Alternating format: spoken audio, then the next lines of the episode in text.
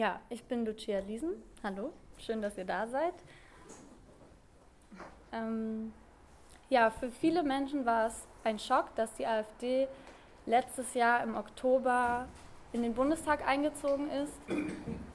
Ähm, mit 92 Abgeordneten, mit den Fraktionsvorsitzenden Alice Weidel und Alexander Gauland. Viele sagen, die AfD sei eine rechtspopulistische Partei und in den Medien wird sie oft ähm, oder wird die Gefahr, die von der AfD ausgeht, oft relativiert. Auch in der Partei Die Linke werden die Parteien AfD und CSU oft auf eine Stufe gestellt.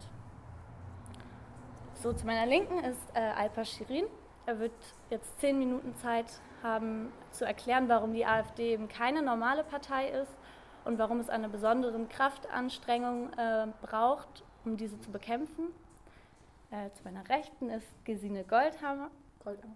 Goldammer. Goldammer. Sorry. Sorry.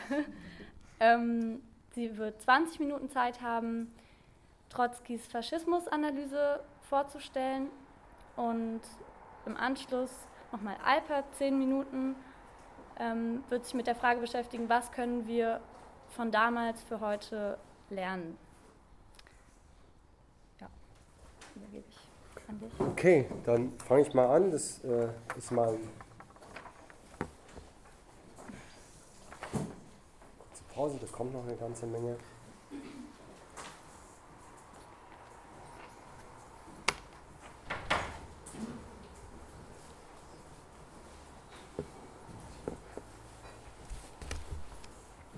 Gut, das ist jetzt so mein erster Versuch eines Sandwich-Referates. Zuerst kommt das Brot, dann kommt die Delikatesse und dann wieder das Brot. Ich fange mit dem Brot an. Das heißt, ich leite erstmal zehn Minuten ähm, zum aktuellen Thema zur AfD ein. Nicht umsonst haben wir den Titel auch genannt, von Hitler zu Höcke. Ähm, es ist im Prinzip mit der AfD der dritte Versuch seit dem Zweiten Weltkrieg, seit dem Niedergang der, des Naziregimes, einer Partei ähm, sich in Deutschland als quasi Neonazi-Partei oder sich dazu entwickelnden zu etablieren. Den ersten Versuch hatten wir in den 60er Jahren, das war die NPD. Ähm, sie hatte aber auch damals schon das gleiche Schema. Es war nicht so, dass die NPD auf, angetreten äh, ist und gesagt hat, hier kommt die neue NSDAP, wir sind die Nachfolgeorganisation der NSDAP, sondern sie haben erst einmal sehr Sie sind erst einmal sehr bieder aufgetreten und konservativ. Erst im Laufe der Zeit haben sich mehr und mehr das gezeigt, was sie eigentlich tatsächlich darstellen. Sie haben mehr und mehr angefangen, auch auf die Straße zu gehen, Aufmärsche zu organisieren, andere Menschen zu terrorisieren. Und es wurde immer klarer, ähm, um was für eine Partei es sich dabei handelt. Und die, die Bevölkerung hat dementsprechend auch reagiert. Es gab erste Proteste. Diese Proteste wurden immer stärker, immer intensiver bis sie dann Ende der 60er Jahre in dem Rock gegen Rechts Festival gemündet haben, als eine große Massenbewegung von, ich glaube 20.000 waren es damals auf dem Frankfurter Römer es geschafft haben, eine Veranstaltung der NPD komplett zu verhindern, einfach durch eine Masse, die den Römer besetzt hat, also durch zivilen Ungehorsam äh, es hinbekommen hat. Seitdem kann sich die NPD nicht mehr wieder äh, erholen.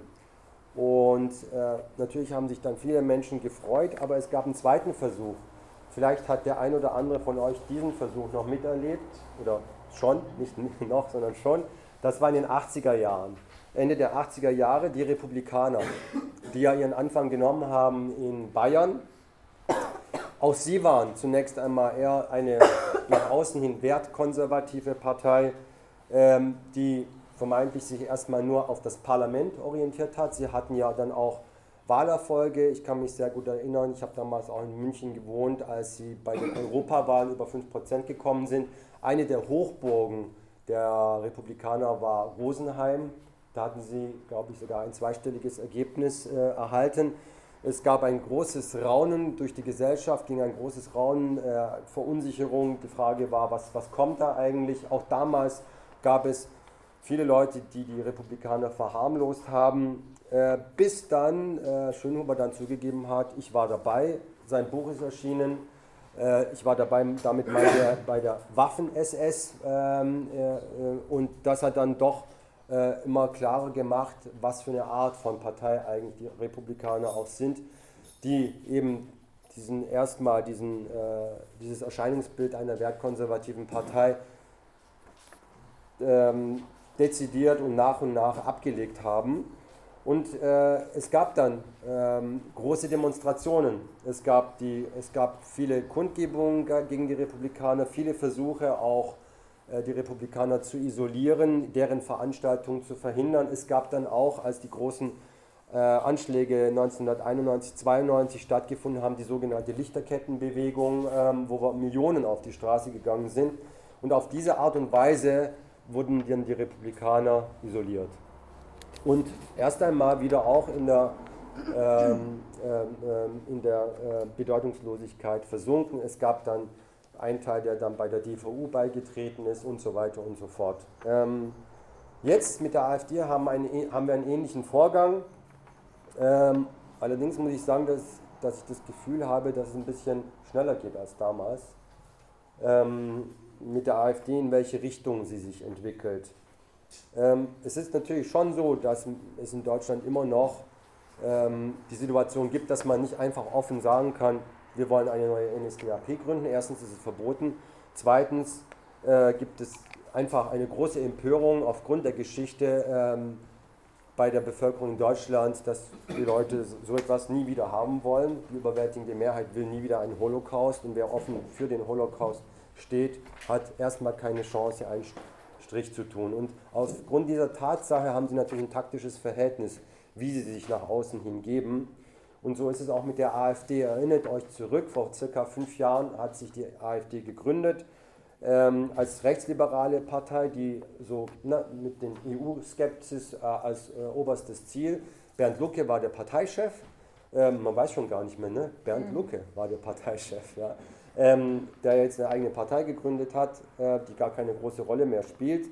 Ähm, schon nach zwei Jahren wurde Lucke abgesägt und die Rechten die äh, offen rechten äh, Gruppierungen haben dann die Überhand gewonnen. Danach äh, kam Frauke Petri, auch ihr wurde dann die Partei zu rechts, sie hat sich dann auch rausgezogen. Und tatsächlich ist es so, dass seit dem letzten Parteitag nehmen, haben immer mehr und mehr diejenigen, die das sagen, um Björn Höcke herum, das ist der nationalvölkische Flügel, heißt auch Flügel, ähm, der dann einfach klipp und klar sagt, wir Deutschen sind das einzige Volk der Welt, das sich ein Denkmal der Schande in das Herz seiner Hauptstadt gepflanzt hat. Damit meint er das Holocaust-Denkmal und damit beginnt auch schon die Holocaust-Relativierung. Obwohl es äh, dazu ein großes Rumor innerhalb der Partei AfD gegeben hat, ist es aber nicht so, dass er ausgeschlossen worden ist. Er, er freut sich nach wie vor großer Beliebtheit, er hat, glaube ich, nur eine Rüge gekriegt und das war es dann. Und äh, er und seine Konsorten stellen zurzeit ungefähr ein Drittel äh, der Fraktion im Bundestag dar. Ähm, oder auch der AfD-Landeschef von Sachsen-Anhalt, Poppenburg, ähm, das habt ihr auch noch mitbekommen, der dann über Deniz Yücel äh, und andere Menschen mit türkischem Migrationshintergrund als Kameltreiber bezeichnet hat, die doch gefälligst nach Hause gehen sollten. Ähm, das sind alles keine Entgleisungen, das ist einfach Kalkül. Ganz knallhart zu sagen, und auch mit dem Auge zu zwinkern an die Hardcore-Nazis, äh, wenn wir rankommen, dann wird richtig aufgeräumt. Ähm, noch ein, zwei Zitate, Jörg Nobis aus Schleswig-Holstein. Dann fahren wir, und das ist wirklich krass, dann fahren wir den Schulz, damit meinte den ehemaligen Parteivorsitzenden der SPD, damit fahren wir den Schulzzug in den Hochofen. Hochofen, ja, er redet ganz offen von Hochöfen. Auch hier ganz klares Kalkül, das dahinter steckt. Oder auch Andreas Kalbitz, wünscht den 68er Erben in Politik, Medien und Bildung auf die, auf die politische Sondermülldeponie zu befördern. Die AfD werde auf ihren Gräbern tanzen und wir holen uns dieses Land zurück. So, das sind ganz klare ähm, Äußerungen, die zeigen, in welche Richtung es geht. Ähm, und diese Zitate sollen im Prinzip verdeutlichen, dass es einen Unterschied gibt zwischen dem Rassismus der CDU-CSU, ich sage jetzt mal auch in letzter Zeit vor allem krass der CSU, Dobrindt, ihr habt es alle mitbekommen, ähm, und eben, und äh, beziehungsweise auch der SPD, wir dürfen nicht ver vergessen, die Debatte, die entfacht worden ist, in ganz breiter Art und Weise war vor allem nach dem Buch von Thilo Sarrazin, Deutschland treibt sich ab. Das hat also, denke ich, auch so ein bisschen einen Eingang gefunden. Das ist der Rassismus der bürgerlichen Parteien. Aber der Rassismus äh, hat nochmal einen anderen Stellenwert bei einer Partei wie die AfD. Diese Zitate sollen das verdeutlichen und vor allem auch ähm, eines zeigen, dass äh, es im Gegensatz zu einer nur rassistischen Partei, die faschistische pa Partei, versucht, zweigleisig zu fahren. Für sie ist das Parlament nur taktischer Natur und letztendlich ähm, gucken sie immer danach, wie sie auf der Straße durch Massenbewegungen und Demonstrationen mehr Anhänger gewinnen können und auch Stärke zeigen können. Ich möchte jetzt auf keine Zitate eingehen, das wird sicherlich Gesine nachher noch machen von Hitler, ähm, der, ähm, ja, ich will es ja nicht machen. ähm, und äh, äh, deshalb ist es fatal, wenn manche sagen, warte mal erst mal ab, lass die einfach mal machen, die werden sich wieder zerstreiten, die werden schlechte Politik machen, die Leute werden das erkennen und sie dann nicht mehr wählen. Eine ähnliche fatale Einschätzung gab es damals in den 30er Jahren auch. Auch dazu wird Gesine noch etwas sagen. Ähm, sondern ich denke mal, es ist wichtig, von Anfang an gegen die AfD auch auf der, der Straße aktiv zu werden. Darauf möchte ich jetzt gar nicht eingehen, sondern am Ende, es gab in letzter, jüngster Vergangenheit mehrere Versuche, als sich eben die AfDler jetzt auch mit Pegida zusammengetan haben. Vorher gab es einen Unvereinbarkeitsbeschluss, der ist aufgehoben worden. Äh, große Demonstrationen in Cottbus, die stattgefunden haben, mehrere tausend Menschen oder auch in Rheinland-Pfalz, äh, Rheinland wo sie sich auch daran beteiligt haben. Und das zeigt, in welche Richtung die AfD geht. Das ist brandgefährlich und wie das Ganze auch in der Geschichte stattgefunden hat bzw. zu analysieren ist, wird jetzt die Gesine euch erzählen.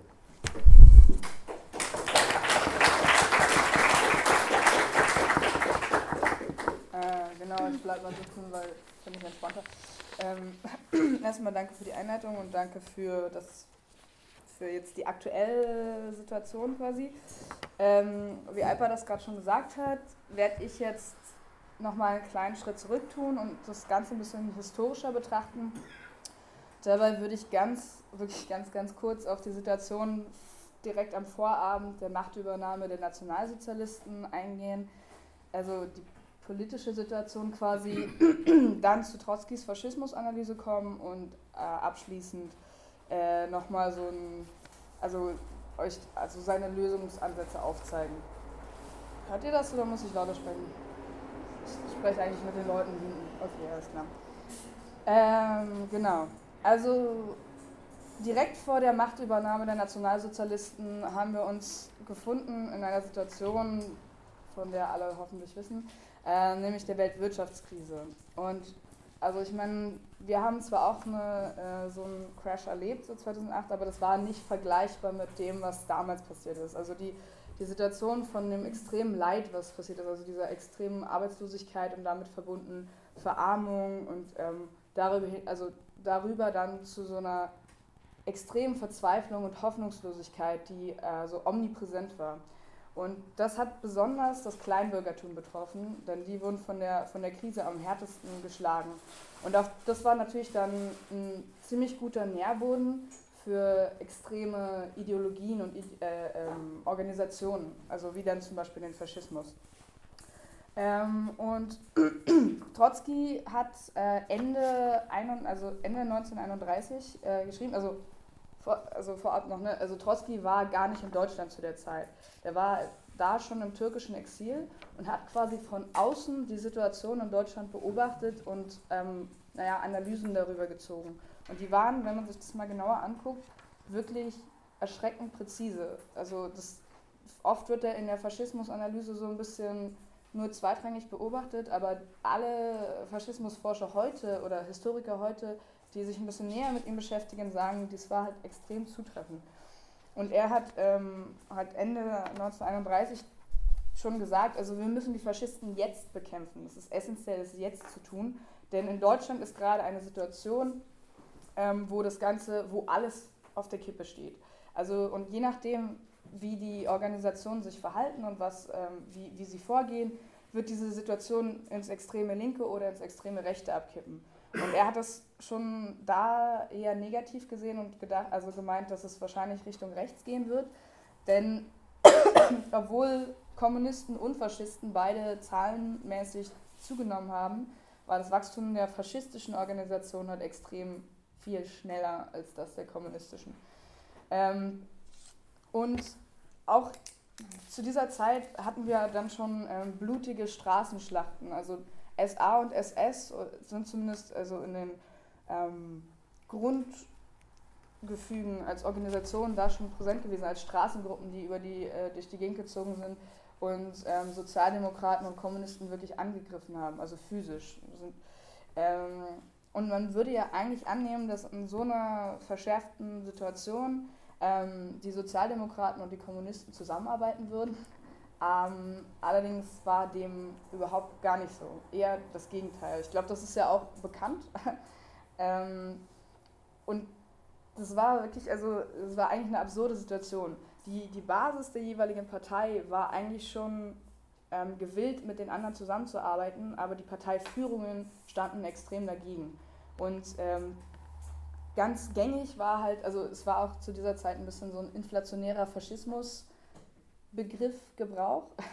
Also ähm, die SPD oder die, die Sozialdemokraten haben die Kommunisten als rote Faschisten bezeichnet ähm, und andersrum haben die Kommunisten die Sozialdemokraten als Sozialfaschisten beschimpft. Und das ähm, zeigt ja schon so ein bisschen, dass, dass sie die jeweils andere Seite der Arbeiterbewegung ähm, so ein bisschen auf die gleiche Stufe gestellt haben und denen die gleiche Wertigkeit als Feind gegeben haben äh, wie den Faschisten selber. Was natürlich ein bisschen ähm, ein Verkennen der Situation ist, wie man im Nachhinein vielleicht sagen kann. Genau, also das war ganz grob die Situation politisch, in der wir uns gefunden haben. Also Sozialdemokraten, Kommunisten und Faschisten, diese drei ähm, Parteien haben gegeneinander gestanden, also, also auch als Parteien selber, aber als, als Gruppen, haben gegeneinander gestanden ähm, und sich quasi gegenseitig bekämpft. Und ähm, genau, jetzt komme ich mal, ein kleiner Schling, zu Trotzkis Faschismusanalyse als solcher die basiert auf der Bonapartismus-Theorie ähm, nach Marx und Engels. Und Bonapartismus ist halt ähm, so, also Bonapartismus beschreibt das Ausschalten der Legislative für eine starke Exekutive. Und ähm, okay, ähm, genau. Und zwar ähm, durch die Bourgeoisie selber. Also das ist, stellt faktisch eine Eigenentmachtung dar. Ähm, allerdings, also das ist natürlich in erster Linie, ähm, scheint das unsinnig für die Bourgeoisie, sich so zu verhalten, aber das ist eher so eine, ähm, wie soll ich sagen, ähm, ähm, also das ist, wenn man, wenn man schlechte Alternativen hat. Also sowas kommt immer nur dann zustande, wenn die Bourgeoisie bedroht ist von einer starken Arbeiterbewegung. Und vielleicht kann man sich ja vorstellen, dass so innerhalb der Weltwirtschaftskrise, wo nun mal diese, stark, diese extreme Verelendung geherrscht hat, ähm, dass die Arbeiterbewegung extrem zugenommen hat. Und deshalb hat die Bourgeoisie, um ähm, quasi ihre soziale Macht gegenüber dieser Arbeiterbewegung ähm, zu sichern, ist also ein bisschen grollend in Kauf genommen, ähm, dann die eigene Legislative auszuschalten, um eine starke Exekutive gegen diese äh, Bewegung zu haben. Ähm, und diese Bewegungen sind dann äh, normal antidemokratisch und autoritär. Und äh, für, um, um, damit Bonapartismus in einem Land stattfindet, benötigt es äh, bestimmte Voraussetzungen, ähm, nämlich eine bürgerliche Gesellschaft und eine Marktwirtschaft, in der die Bourgeoisie Träger der politischen und sozialen Macht ist. Ähm, und Trotzki hat nun auf dieser, sorry, mm, Trotzki hat nun auf dieser Theorie ähm, aufgebaut und hat dabei aber ein bisschen ähm, eine andere Methode gewählt als viele andere äh, Faschismustheoretiker. Also er hat sich sozusagen die Psychologie der Gesellschaft angeschaut und nicht nur auf einzelne Persönlichkeiten. Und darüber ist er dann zu dem Schluss gekommen, dass Faschismus ein Produkt der Klassengesellschaft ist. Und ähm, zwar in dem Sinne, dass Faschismus aus Massenorganisationen des Kleinbürgertums ähm, entsteht. Und das ist ganz essentiell. Also ich habe ja gerade schon gesagt, dass die Weltwirtschaftskrise, also dass das Kleinbürgertum in der Weltwirtschaftskrise am stärksten betroffen war. Und dadurch hat es sich halt bedroht gefühlt, sowohl von der Bourgeoisie als auch vom Proletariat, weil es so ein bisschen zwischen den Stühlen saß. Und da, daraus wiederum haben sich dann diese Massenorganisationen gebildet. Ähm, genau, und ähm, ich bringe mal hier ein, ich werfe mal hier so ein kleines Trotzki-Zitat rein. Ähm, der Faschismus sei keineswegs ein allen bürgerlichen Parteien gemeinsamer Zug, sondern eine besondere bürgerliche Partei, die für spezielle Bedingungen und Aufgaben geeignet ist und sich gegen die anderen bürgerlichen Parteien stellt. Also wirklich ganz essentiell zu verstehen, dass es nicht aus dem, also, okay, komme ich gleich noch zu. Also ähm, laut äh, Trotzki ist es halt so, dass, oder war es so, dass Faschismus erst dann ähm, zu einer Form der kapitalistischen Herrschaft wird, ähm, sobald, es, sobald die Machtübernahme passiert ist. Bis dahin ist es halt, wie gesagt, eine Organisation des Kleinbürgertums. Ähm, wichtig ist aber auch für den Faschismus, ähm, also, das, also in, den, in der Situation, in der wir uns gefunden haben, war dieses enorme Wachstum ähm, der faschistischen Bewegung gegeben. Aber ähm, laut Trotzki muss, der oder muss die faschistische Bewegung dann zur Macht streben, denn sonst wird früher oder später ein Wachstumsstopp eintreten. Und aus diesem Grund ähm, hat Trotzki das auch so gesehen, also kurz vor der Machtübernahme der NSDAP hat Hitler noch versichert, ja, also wir haben diese Straßengruppen, aber wir gehen den parlamentarischen Weg, wir, ähm, wir ehren sozusagen die Demokratie.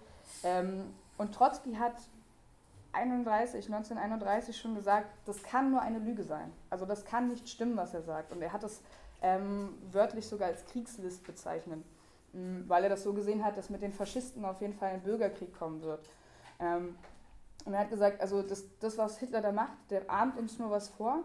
Ähm, denn für die Faschisten ist das Risiko des parlamentarischen Wegs viel zu groß. Denn wenn sie den parlamentarischen Weg gehen würden, dann ähm, würde das Risiko bestehen, dass sie die Macht wieder abgeben müssen. Sobald sie, also selbst wenn sie die auf parlamentarischem Wege bekommen, dass sie sie dann wieder loswerden sozusagen. Ähm, und ähm, das ist auch noch ein bisschen untermauert von der Tatsache, dass ähm, in den Reichstagswahlen November 1932 hatte die NSDAP noch keine Mehrheit. Also die NSDAP hatte da 33 Prozent äh, ungefähr, während SPD mit 20 und K äh, KPD mit ähm, 16 Prozent oder 17 Prozent dastanden. Das heißt, SPD und KPD hatten eigentlich zusammen eine Mehrheit. Und das, die NSDAP nicht. Und das war auch noch der Fall, ähm, als Hitler dann im Januar 1933 ähm, äh, von Hindenburg ernannt wurde. Also das zeigt ja schon, dass, dass, diese, dass, dass, dass, dass Trotzki recht hatte damit, mit dieser Annahme, dass, dass äh, die faschistische Bewegung diesen Weg eigentlich gar nicht nehmen kann oder möchte. Ähm, genau. Dann ähm, ganz kurz ein Schwenk zu noch jemand anderem, der eine sehr ähnliche Faschismustheorie hatte wie Trotzki. Ähm, das hat einen Grund, weshalb ich ihn noch reinbringe, nämlich ähm, der Politiker und Theoretiker August Thalheimer ähm, der ebenfalls ein Kommunist war, ähm, ebenfalls in der kommunistischen Partei aktiv war. Ähm, und der hat gesagt hat, dass Faschismus und Bonapartismus ähm, verwandt sind miteinander.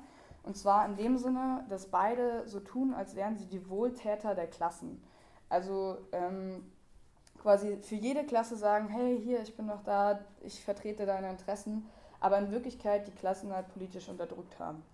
Ähm, und er hat das halt so formuliert, dass Bonapartismus und Faschismus ähm, beide Instrumente sind, die dem Finanzkapital zwar dienen, aber nicht aus diesem hervorgegangen sind. Ähm, was wieder das, was ich eben äh, so extrem überbetont habe mit dem Kleinbürgertum, ähm, also was quasi wieder das Gleiche ist. Ähm, und August Thalheimer hatte auch ein bisschen, also war ähm, eine der, der Persönlichkeiten, die ein bisschen Probleme bekommen hat in der Kommunistischen Partei zu dieser Zeit ähm, und der 1928 auch unter anderen Leuten ähm, die Kommunistische Partei Deutschlands Opposition gegründet hat, oder kurz KPO, die später, glaube ich, sogar komplett ausgegliedert wurde aus der Partei, aber weiß ich gerade nicht genau. Ähm, genau, aber also der war so, so genauso wie Trotzki hat er quasi ähm, eine, eine bestimmte Strömung in der kommunistischen Partei ähm, äh, bedient, die aber äh, dann äh, von der Parteiführung ein bisschen äh, kritisch gesehen wurde. So, okay, jetzt nochmal in zwei Sätzen zusammenfassend, was ich jetzt hier rumgebrabbelt habe. Ähm, also Faschismus war eine kleinbürgerliche Massenbewegung oder Massenorganisation, die ähm, bis zu dem Zeitpunkt der Machtübernahme zumindest ähm, kein, ähm, kein Kapitalist, keine kapitalistische Herrschaft dargestellt hat ähm, oder Herrschaftssystem, aber ähm, ab dem Punkt dann schon. Außerdem ist wichtig zu sagen, dass ähm, diese Bewegung alle Bereiche durchdringt, also sozial und politisch und nicht nur den parlamentarischen Weg geht, sondern auch außerparlamentarische ähm, ähm, Angebote sozusagen leistet. Ähm, und dabei immer autoritär und antidemokratisch strukturiert ist. Gut, damit komme ich jetzt. Ähm, wie viel Zeit habe ich noch? Okay, gut, dann komme ich jetzt äh, zu dem, was Trotzki als Antwort gesehen hat für die Problematik des Faschismus. Ähm, und zwar äh, eigentlich ein recht simples Prinzip, nämlich die Einheitsfront zwischen KPD und SPD. Ähm, wobei ihm das halt auch wichtig war, dass die von Kommunisten initiiert sein sollte ähm, und Führung und Basis der Parteien umgreifen sollte. Ähm, dabei ging es ihm nicht darum, dass jetzt irgendwie eine neue ähm, weiß ich nicht, dass sie sich als Organisationen zusammentun, sondern wirklich, dass es aktionsbasierte, ähm, ja jetzt doch das Wort Organisationen, aber gemeinsame Kampforganisationen geben sollte. Also ihm war das wichtig, dass es wirklich nur das gemeinsame Kämpfen gegen den Faschismus war, mit der Betonung, ähm, dass sie politische Unterschiede haben. Also die sollten nicht nur, ähm, also es war ganz klar, ähm, dass das ähm, das keine ideologische Verschmelzung sein sollte, sondern wirklich bloß, ah okay, äh, die Faschisten greifen euch jetzt auf der Straße an, dann sind wir da und helfen euch bei diesem Kampf. Aber ansonsten betonen wir die ganze Zeit, dass unsere politischen Unterschiede bestehen und wir weisen auch auf die hin und so. Ähm, und das ist eigentlich ganz gut ausgedrückt mit dem Zitat, finde ich. Ähm, die Politik unserer Parteien ist unversöhnlich. Aber wenn die Faschisten heute Nacht kommen, um die Räume deiner Organisation zu zerstören so werde ich dir mit der Waffe in der Hand zu Hilfe kommen. Versprichst du ebenfalls zu helfen, wenn die Gefahr meine Organisation bedroht? Und ähm, genau, also das, ich finde, also das ist eigentlich schon, sagt schon, ähm, komplett, also es war ihm wichtig, diese Unterschiede ähm, zu betonen. Und das wird auch daran deutlich, dass er, also explizit, also er hat an der einen Stelle explizit gesagt, ja, also die Sozialdemokraten sind total schlimm, das sind auf jeden Fall unsere Feinde und die kriegen ihre Rechnung auf jeden Fall noch für die Sachen, die sie, die sie getan haben. Ähm, aber das ist jetzt gerade nicht das drängendere Problem, sondern das drängende Problem gerade sind die Faschisten. Und ähm, genau, er hat, äh, es gab irgendwie ähm, auch die Frage, ähm, ob Brüning als kleineres Übel äh, angesehen werden sollte, was zum Beispiel die SPD so ein bisschen gefahren hat. Also die hatten sowieso insgesamt eine sehr ähm, starke Toleranzpolitik gegen die Faschisten. Also haben so gesagt, ja, ja, also ein bisschen was, was du gerade angesprochen hast, was viele jetzt mit der AfD auch machen, so, ach, das verläuft sich schon wieder, die Leute werden da früh genug ähm, wieder abspringen von dem Zug. Ähm, und auf die Frage, ob Brüning nicht das kleinere Übel dargestellt hat, ähm, meint er nein, auf keinen Fall. Er ist genauso furchtbar wie Hitler eigentlich. Aber ähm, das ist, Hitler ist zeitlich akuter. Also die Bedrohung hier ist sozusagen präsenter. Und es ist jetzt wichtig, dass wir erst Hitler bekämpfen und dann alle anderen, die wir als Feinde erachten, so ein bisschen. Und genau das gleiche Prinzip hatte er dann, hatte, also gut, in dem Fall hat er auch gesagt, man soll die jetzt gar nicht irgendwie unterstützen oder so, aber im Falle der Sozialdemokraten war so ein bisschen die Idee, ähm, ein Feind nach dem anderen. Also wir stehen jetzt erstmal gemeinsam gegen die Faschisten und danach können wir uns immer noch behaken, so ein bisschen. Ähm, und dabei ähm, war seine Idee, dass man ein praktisches System von Maßnahmen etablieren müsse oder besprechen und äh, etablieren müsse, ähm, um drei Punkte sicherzustellen, nämlich einmal die Betriebe zu schützen vor den Faschisten und in dem Zuge ganz speziell die Betriebsräte freizuhalten. Ähm, denn die hat, denen hat eine ganz besondere Rolle daran zugemessen, ähm, die Betriebe als sogenannte antifaschistische Bollwerke ähm, aufzuziehen. Ähm, und auch drittens noch, dass die Unantastbarkeit der Arbeiterbewegung gewährleistet sein muss. Ähm, und genau das hat er halt, wie gesagt, gesehen darin, dass die Einheitsfront ähm, das ultimative Mittel dafür ähm, wäre. Und tatsächlich gibt es auch, also es gibt da jetzt bloß ähm, zwei Anstöße, äh, gab es auch unter anderem Erfahrungswerte mit Einheitsfronten. Ähm, speziell ein, ein, ein Fall aus ne, von 1917 hat er auch in seinen Schriften aufgeführt, Gesundheit. Ähm, und zwar, also das war der Aufstand von General Kornilov. Weiß ich jetzt nicht genauer, was da passiert ist, aber da sind irgendwie, ähm, dieser General ist halt mit Kampftruppen auf Petrograd marschiert und um dieser Bedrohung dann entgegenzustellen, äh, zu stehen, haben sich äh, Bolschewiki, Menschewiki und Sozialrevo Sozialrevolutionäre zusammengetan als Einheitsfront, obwohl die sich ja ähm, politisch auch total behagt haben, aber haben erfolgreich gemeinsam gegen diese Bedrohung gestanden. Und er hatte quasi gesagt, okay, wenn wir das dahin gekriegt haben, sorry, dann müssen wir das ja äh, jetzt auch hinbekommen. Und es gab tatsächlich auch ähm, kleine lokale Beispiele direkt in dieser Zeit, also direkt vor der Machtübernahme der ähm, ähm, Nationalsozialisten, ähm, wo oft in kleinen Städten oder kleinen Dörfern Einheitsfronten gebildet wurden, ähm, das, die halt tatsächlich auch erfolgreich waren in Stehen gegen die Faschisten. Aber das Problem hier war, dass es halt wieder von der Basis der Parteien organisiert war und nicht von der Führung. Und die Führung war halt wieder, ähm, hat sich da wieder dagegen versteift und hat gesagt, das können wir nicht machen, das ist, äh, das die, die Sozialdemokraten bzw. die Kommunisten sind genauso schlimm, ähm, wir bilden jetzt keine Einheitsfreund. Und also Trotzki hat diese Haltung der Parteiführung extrem kritisiert. Aber paradoxerweise, also ich habe ähm, also paradoxerweise hat er das selber nicht hinbekommen, muss man dazu sagen. Also ich habe ähm, mit Absicht ähm, August Thalheimer reingebracht vorhin, denn ähm, diese, die KPO und die Trotzkisten in der Deutschen Kommunistischen Partei, die haben sich auch nicht verstanden und die haben es selber nicht hinbekommen, ähm, eine sozusagen Einheitsfront in der Partei zu bilden. Ähm, und das heißt, ähm, trotz seiner Kritik an der Parteiführung hat er sich selber genauso verhalten, denn also Trotzki hätte ja seinen Anhängern sagen können, also Anhängern oder den Leuten, die sich selbst als Trotzkisten bezeichnet haben, hätte er ja sagen können, okay, dann passt auf, dann schluckt jetzt mal euren Groll runter, geht zu der KPO und verbindet euch und als gemeinsame Gruppe, weil es waren ja beides bloß kleine Strömungen, ähm, als gemeinsame Gruppe können wir es vielleicht schaffen, ähm, die Partei so ein bisschen zu bewegen, aber das hat er auch nicht hinbekommen. Aber nichtsdestotrotz, nichtsdestotrotz ähm, lautete seine Devise und ich glaube ja auch gar nicht so unverkehrt, ähm, oder naja, muss man vielleicht abwandeln, aber ähm, getrennt marschieren und äh, aber gemeinsam schlagen. Und damit bin ich dann jetzt auch durch.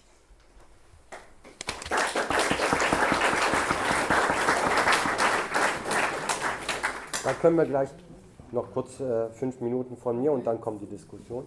Ähm, um da kurz anzuknüpfen in Bezug auf heute, stellen sich eben, stellt sich die Frage, was ist ähnlich heute, was ist unterschiedlich gegenüber ähm, damals. Und da denke ich mir, ist der erste Punkt, wie sieht es aus, das hattest du genannt, die Krise, die wirtschaftliche Krise, wie sieht sie heute aus? Darüber ähm, müssen wir ja nachdenken. Und tatsächlich, wenn wir uns die Stagnationskrise anschauen, haben wir eine Tendenz zur ökonomischen Krise aber sie ist bei weitem noch nicht so tief wie damals. Äh, wir hatten ja, davon haben wir alle auch mitbekommen, 2007, 2008 die sogenannte Bankenkrise.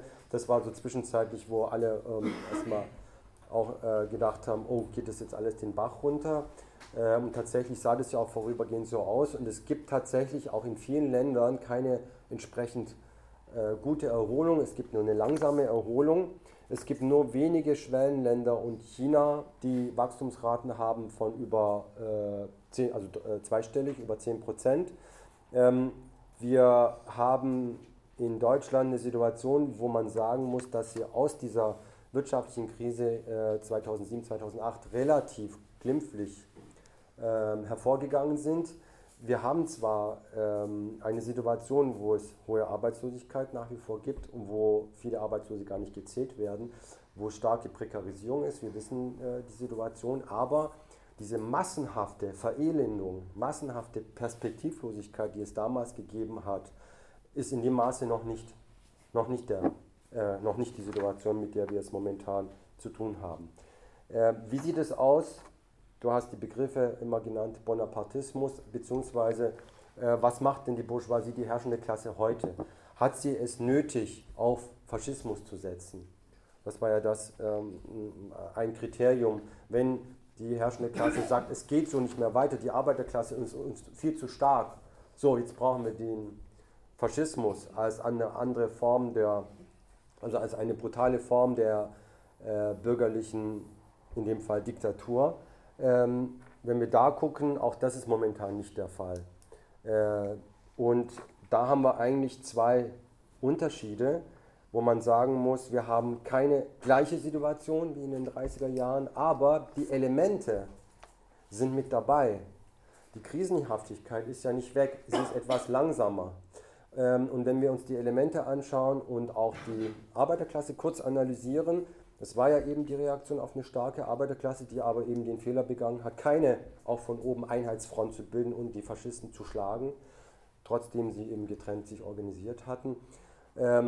Diese Chance haben sie ja vertan, das wissen wir, die mit verheerenden Folgen.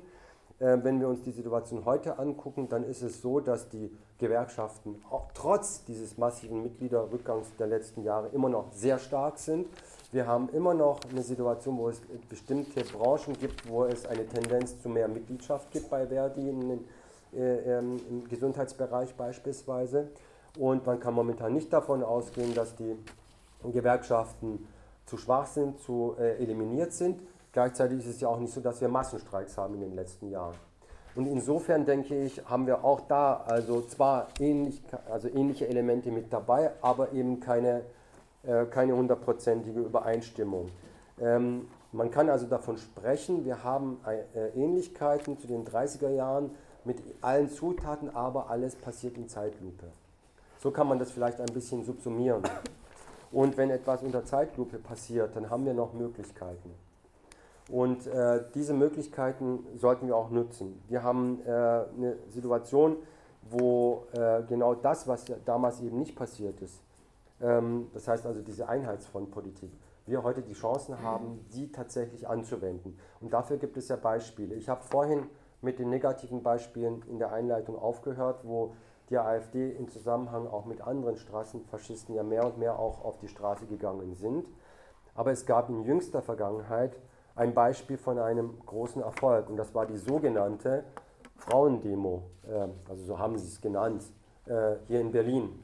Da hat ja die AfD versucht, auch mit anderen auf die Straße zu gehen und ähm, Stärke zu zeigen und das Ganze auf der Straße. Ähm, sehr breites Bündnis, wo eben nicht nur die üblichen Antifas waren, sondern eben auch viele Omis und Opis, Sozialdemokraten, Grüne, Linke und auch eben äh, auch kirchliche Verbände und vor allem auch Muslime und Muslime, die sich daran beteiligt haben, die Straßen so voll gemacht haben, ähm, dass die Nazis, also die AfD in dem Fall und deren Anhänger, die über, überwiegend übrigens Männer waren, Frauen ähm, es nicht geschafft haben zu marschieren. Die, die Polizei hatte äh, es äh, schwer, weil der politische Preis viel zu hoch war, um dann die Gegendemonstrantinnen und Gegendemonstranten mit Wasserwerfern davon zu jagen. Und sie konnten nicht marschieren, das war ein riesengroßer Erfolg, nämlich der, dass sie nicht äh, ihre Stärke zeigen konnten, wie es ähm, ja, äh, die Beispiele aus den 30er Jahren ja auch zeigen. Und ich denke, daran gilt es jetzt anzuknüpfen, ähm, zu sagen, äh, am 27. damit möchte ich dann im Prinzip auch die Diskussion eröffnen, am 27. Mai will die AfD einen großen Marsch veranstalten hier in Berlin. Ähm, und zwar äh, also im Zentrum von Berlin um 12 Uhr wollen sie sich treffen, ich glaube am Potsdamer Platz. Wir können nachher noch die Details nennen in der Diskussion. Und da denke ich mir, müssen wir ab sofort beginnen mit einer Mobilisierung, die so breit sein muss wie damals. Das war schon ein großer Erfolg. Sie müssen noch breiter werden, noch viel, viel mehr Menschen müssen wir zusammenbringen, um die AfD dort zu stoppen. während den Anfängen. Das ist die Parole, um eben aus der Geschichte zu lernen und zu sagen, getrennt organisieren, aber gemeinsam schlagen, zusammenschlagen wir die AfD und die Nazis. Das muss die Parole sein.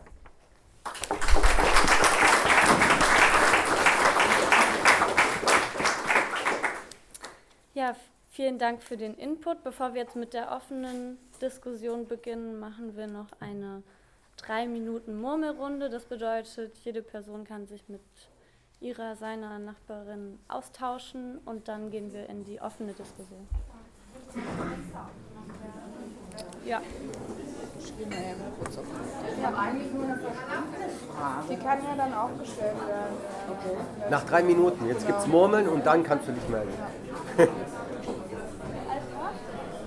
Soll ich dieses ähm, das und das jetzt ansagen? Vor der Diskussion oder nach der Diskussion? Und das Buch? Vom Schlusswort, alles vom Schlusswort. Machst du das Schlusswort? Wir müssen fragen, ob Gesine Lust drauf hat oder ich. Also ich mache auf jeden Fall ein Schlusswort. Okay, vielleicht wir beide, aber du auf jeden Fall. Okay. Weil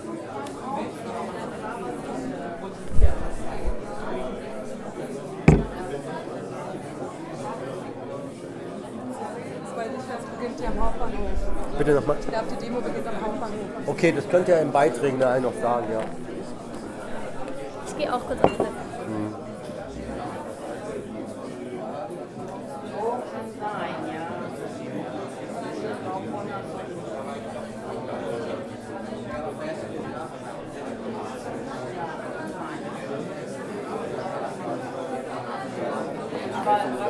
So, weiß, sagt sie viel. Hat sie das erste Mal gemacht. Mhm. Mhm. Also der Wieder ist super. ja, der, der zweite Teil. Also was, was ich am besten finde, ist tatsächlich. Ne? Äh, also hier ist nochmal der Artikel von Adolf ja, Okay. der nochmal sehr plastisch, sehr deutlich anhand von äh, erklärt, Ja. trotz die Faschismusanalyse, also A, was ist Faschismus eigentlich mhm. und zweite, war mhm. was ist der Unterschied zu den äh, zu Militärdiktationen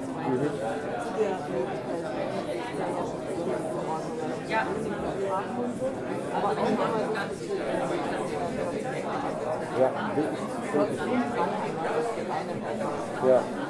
Also ich finde, was halt vor allem äh, noch herausgearbeitet werden müsste, ist, ähm, was ist denn eigentlich für Kleinbürgertum und die Frage, dass sie halt nicht organisiert sind. Das kam bei überhaupt nicht rüber. Das heißt, also die Arbeiterklasse auf der einen Seite die großen Konzerne und auf der anderen Seite Arbeiterklasse mit den Gewerkschaften. Diese Zwischenklasse. Das wäre gut, da einen Redebeitrag zu machen. Genau, das kann man dann später dazu. Genau. Ja. Ähm, sollen wir noch warten, bis sie wieder da ist? ja, ja.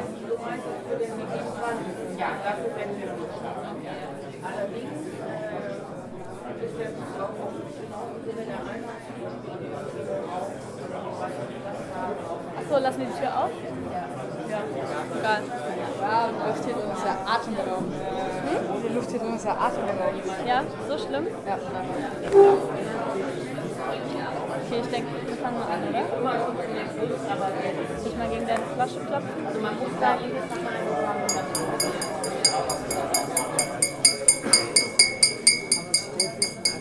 Heißt, Habe ich noch gar nicht gelesen. Okay, ähm, Okay, dann mach Mund.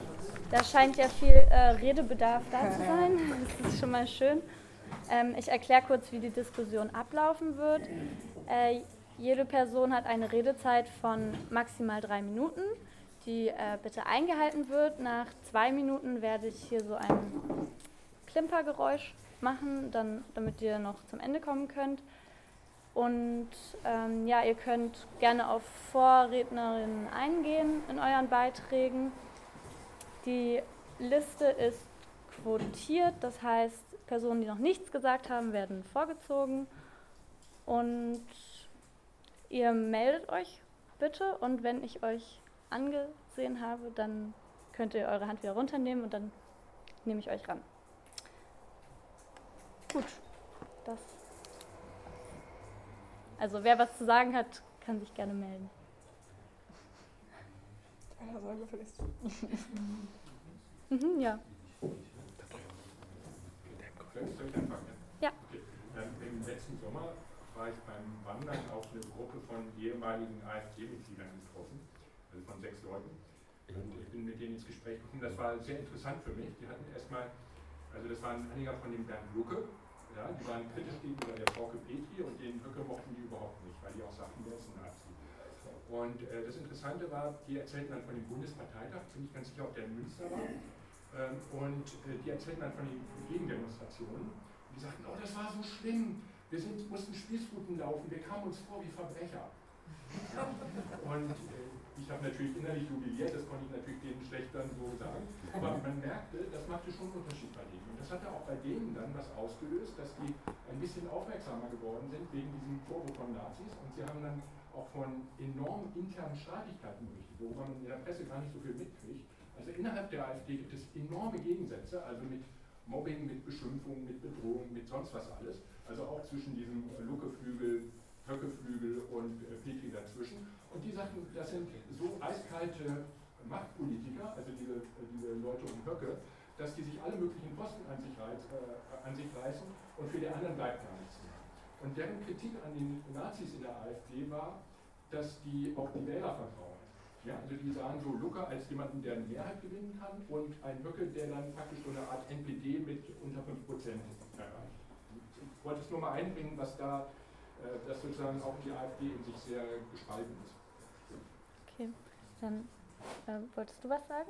Ja, Ja. Also ich, ich fand die Vorträge sehr gut erstmal.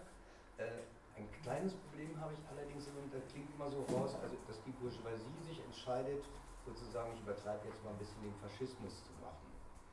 Äh, also bei Hitler hat auch- Hitler war nicht ein Befehlsempfänger der Bourgeoisie, sondern wahrscheinlich sogar eher umgekehrt. Äh, der hat dem Kapital gesagt, wo es lang läuft. Sondern das sind irgendwie ideologische Strömungen. Das, so- also das zu personifizieren halte ich also nicht für besonders richtig und äh, weil man dann auch nicht die entsprechenden richtigen politischen Strategien entwickelt. Okay. Dann, ja. Äh, ich fand das wirklich gerade sehr interessant, ähm, dieser Punkt, dass man sagt, man muss sich, äh, selbst wenn man verschiedene oder unterschiedliche politische Ansichten hat, trotzdem beim Thema AfD ähm, zusammen dagegen einsetzen und nur sowas erreichen kann. Äh, da habe ich auch ein ganz gutes Beispiel.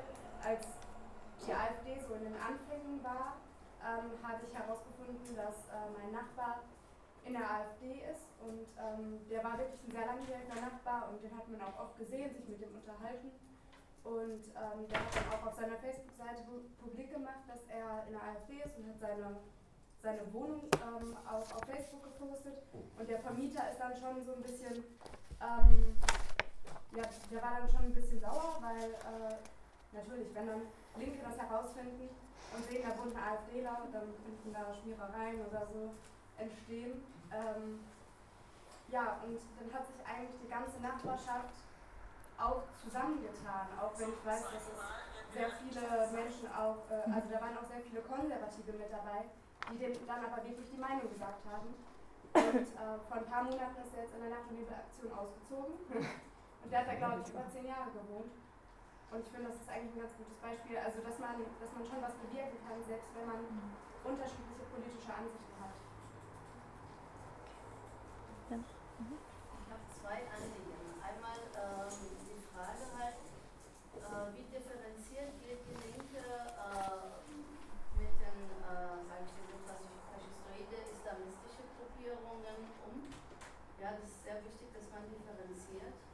Es gibt ja viele Auseinandersetzungen. Äh, natürlich, wenn eine Kopfträgerin schlecht behandelt wird, dass wir da stehen und sagen, nein, hört damit auf. Andersrum, wie gehen wir selbst damit um, dass wir da einfach mal äh, bewusst machen und be und bewusst äh, dass inhaltlich halt sehr ähnlich ist. Faschistoid sagt ja genug. Und andere Anliegen ist halt, es breitet sich diese AfD-Geschichte so wie ein Lauffeuer. Ich kenne Menschen, äh, die ich seit 30 Jahren kenne, die jetzt langsam zur AfD mutieren. Was machen wir dagegen? Ganz, ganz schnell müssen wir reagieren, denke ich. Es geht zu schnell. Äh, Es steht jetzt gerade niemand auf meiner Liste. Möchte, äh, ja. Ähm, ja, ich glaube, Gesine hat ja gerade in ihrem Referat auch schon äh, gesagt, wie gefährlich es war, dass der Begriff Faschismus so inflationär benutzt wurde. Und ich glaube, auch heute müssen wir genau hingucken, was ist Faschismus und was ist ähm, ein gefährliches ähm, diktatorisches Regime. Aber nicht Faschistoid. Äh, für mich. Ja, du, du könnt später nochmal antworten. Ähm, okay, jedenfalls äh, finde ich es total wichtig, ähm, dass wir im Punkt Rassismus eben natürlich einerseits zusammenhalten über die Breite hinweg. Wir haben das Bündnis Aufstehen gegen Rassismus, ähm, was bundesweit äh, sich organisiert, ähm, wo sich neue Gruppen auch gründen, wo sich Bündnisse, die schon lange gegen rechts aktiv sind, die früher die, gegen die NPD aktiv waren, jetzt auch mit anschließen. Ich glaube, das ist total wichtig, dass wir auch nicht nur über die Organisation hinweg, sondern auch über das Land hinweg, also deutschlandweit zeigen, ähm, es gibt viele, ganz viele Leute, die sich zusammenschließen gegen die AfD. Das ist, glaube ich, sehr, sehr wichtig. Ähm, was Rassismus angeht, ähm, finde ich, dass wir äh, uns im Fall, wenn jemand angegriffen wird, natürlich immer vor diese Person stellen müssen, auch wenn wir ihre politischen äh, Meinungen nicht teilen. Ähm, und ich will noch ein, äh, genau, ein kleines äh, Beispiel nennen. Ich war gerade in Österreich, äh, in Wien. Und dort ist ja die FPÖ mit an der Regierung. Es ist eine, auch eine ähm, intern faschistische Partei ähm, ist total bedrohlich, die Lage. Muslime wandern aus aus Österreich mittlerweile, weil sie so viel angegriffen werden, weil die den Nährboden des Rassismus total schafft. Aber was sie nicht schaffen bisher, ist Straßenmobilisierung aufzubauen. Im Januar waren in Wien 70.000 Menschen gegen die FPÖ auf der Straße. Ähm, und genau, das zeigt nochmal, selbst wenn es äh, so kommt, dass sie an die Regierung kommen. Dagegen müssen wir natürlich kämpfen. Ist aber der Kampf auf der Straße total wichtig. Und deswegen auch von mir nochmal, macht mit bei Aufstehen gegen Rassismus und kommt am 27. Mai nach Berlin-Mitte, damit Berlin überfüllt ist von Antirassistinnen und Antirassisten und die AfD keinen Schritt tun kann.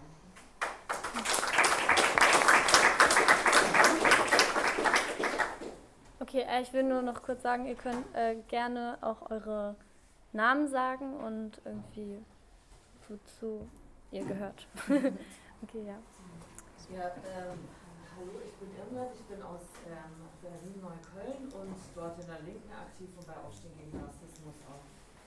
Ähm, also ich finde auch immer wieder total erschütternd, wenn man liest irgendwie über die Geschichte der, also über die Geschichte der Weimarer Republik, wie unglaublich schief die Fehleinschätzungen waren über den Charakter des Faschismus so was der Faschismus, also was da eigentlich für eine neue Bewegung entsteht. So, ja. Also wir haben, ähm, also die, die, die Karte, wir hatten eine Situation, du hast Brüning erwähnt, ja, ähm, der Reichs, ähm, äh, der, der damals irgendwie die letzte SPD-geführte, demokratisch gewählte Regierung im Prinzip abgelöst hat und über, über Not, Notverordnungen eigentlich am äh, Parlament vorbei durchregiert hat ja, ähm, und versucht hat, die Krise im Interesse der herrschenden Klasse in den Griff zu kriegen, ähm, durch einen krassen, äh, krassen, unvorstellbaren, heute haben wir Hartz IV, heute haben, hatten wir Agenda 2010 und so weiter und so fort, oder die, diese, diesen Polizeiapparat, den die CSU in Bayern aufbaut.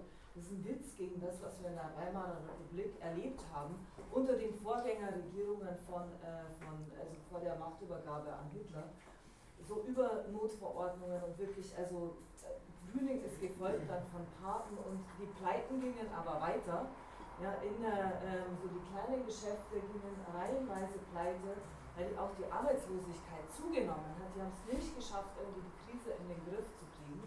Und das war letztlich ähm, dann in der Situation, wo ähm, immer mehr immer mehr auch kleine Lädenbesitzer und so weiter und so fort ähm, tatsächlich auch ähm, Hitler gefolgt sind und sich ähm, mit angeschlossen haben, auch als Kader dieser neuen Bewegung, die mit Hilfe von, von, von, von, von Massen von Arbeitslosen halt eben auch mit der SA Sturmtruppen auf der Straße aufgebaut hat, die in den Arbeitervierteln marodiert haben. Ähm, und ähm, so in dieser Situation hat es nicht mehr, also hat nicht mehr dann nur irgendwie, nachdem die Krise nicht in den Griff zu kriegen war, äh, nicht mehr nur irgendwie, ein, also äh, bestimmte Fraktionen irgendwie innerhalb der herrschenden Klasse ähm, da, die diese neue Bewegung mitfinanziert, sondern es hat, hat auch, ähm, gerade auch das exportorientiertere, exportorientiertere Kapital, ähm, die, auf, die keinen anderen Ausweg mehr gesehen haben, als tatsächlich auf Krieg zu setzen, ähm, um neue Märkte, neue also Zugang zu Rohstoffen und so weiter in den, in, den, ähm, in den östlichen Ländern irgendwie zu erobern, als eben auf Hitler zu setzen. Und in dieser Situation, so, du hast gesprochen von einer Polarisierung, ne? das ist ja auch so dramatisch. Tatsächlich so, ne, dass, die, dass SPD und KPD so viele Stimmen ähm, bekommen haben, immer noch zusammengenommen. In dieser Situation hat das Kapital tatsächlich irgendwie gefürchtet, wir, ähm, okay, wir, wir, hassen, also wir, wir, wir, wir haben irgendwie echt Sorge mit den Faschisten. Trotzki hat das, glaube ich, als ähm, Medizin bezeichnet, irgendwie, die man halt schlucken muss, irgendwie, oder also einen Zahn, den man gezogen bekommen muss, irgendwie, weil man halt Zahnweh hat, krass.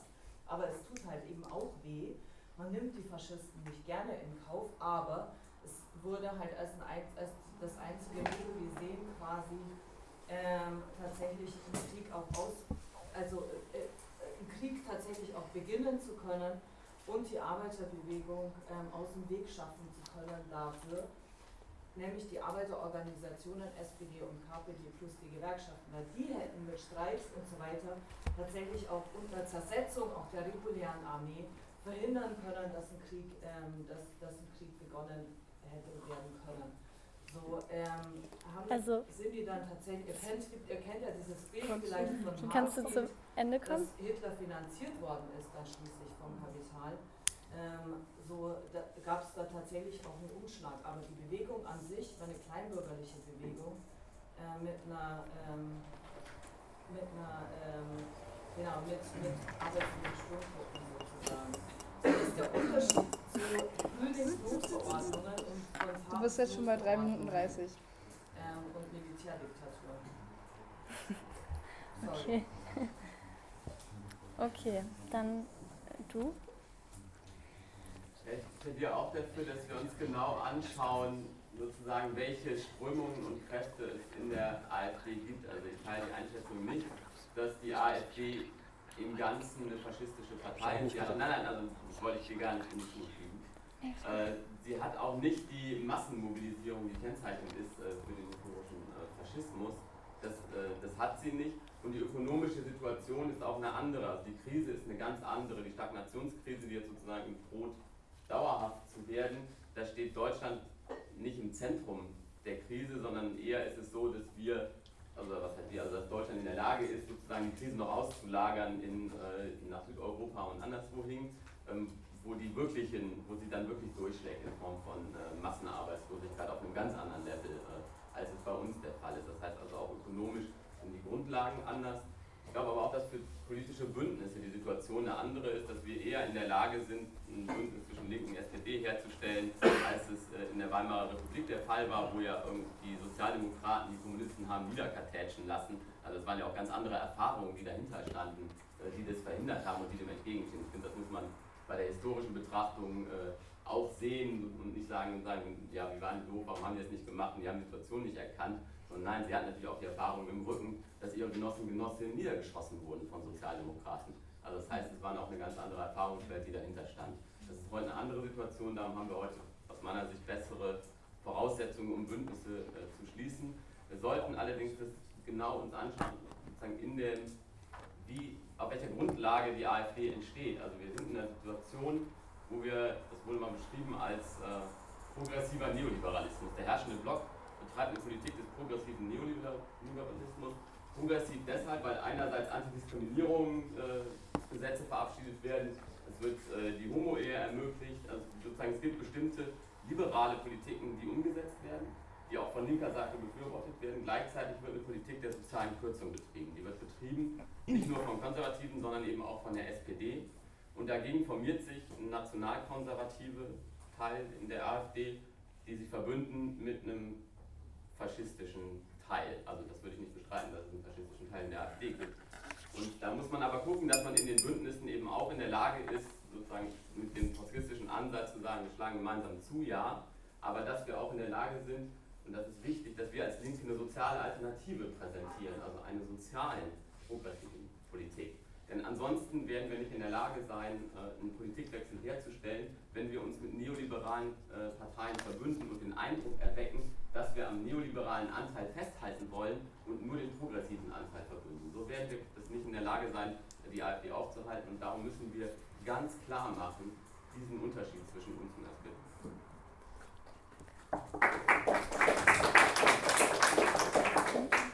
Ja, mein Name ist Michael Klein, ich bin Mitglied bei Marx 21 und in der Linken. Ich wollte, was du, Alter, eben gerade gesagt hast, es geht wie eine in Zeitlupentempo. Ich bin davon gar nicht immer so sehr überzeugt. Vor unlängst gab es eine Diskussion bei Anne Will und da war auch die Esther Bejarano zu Gast.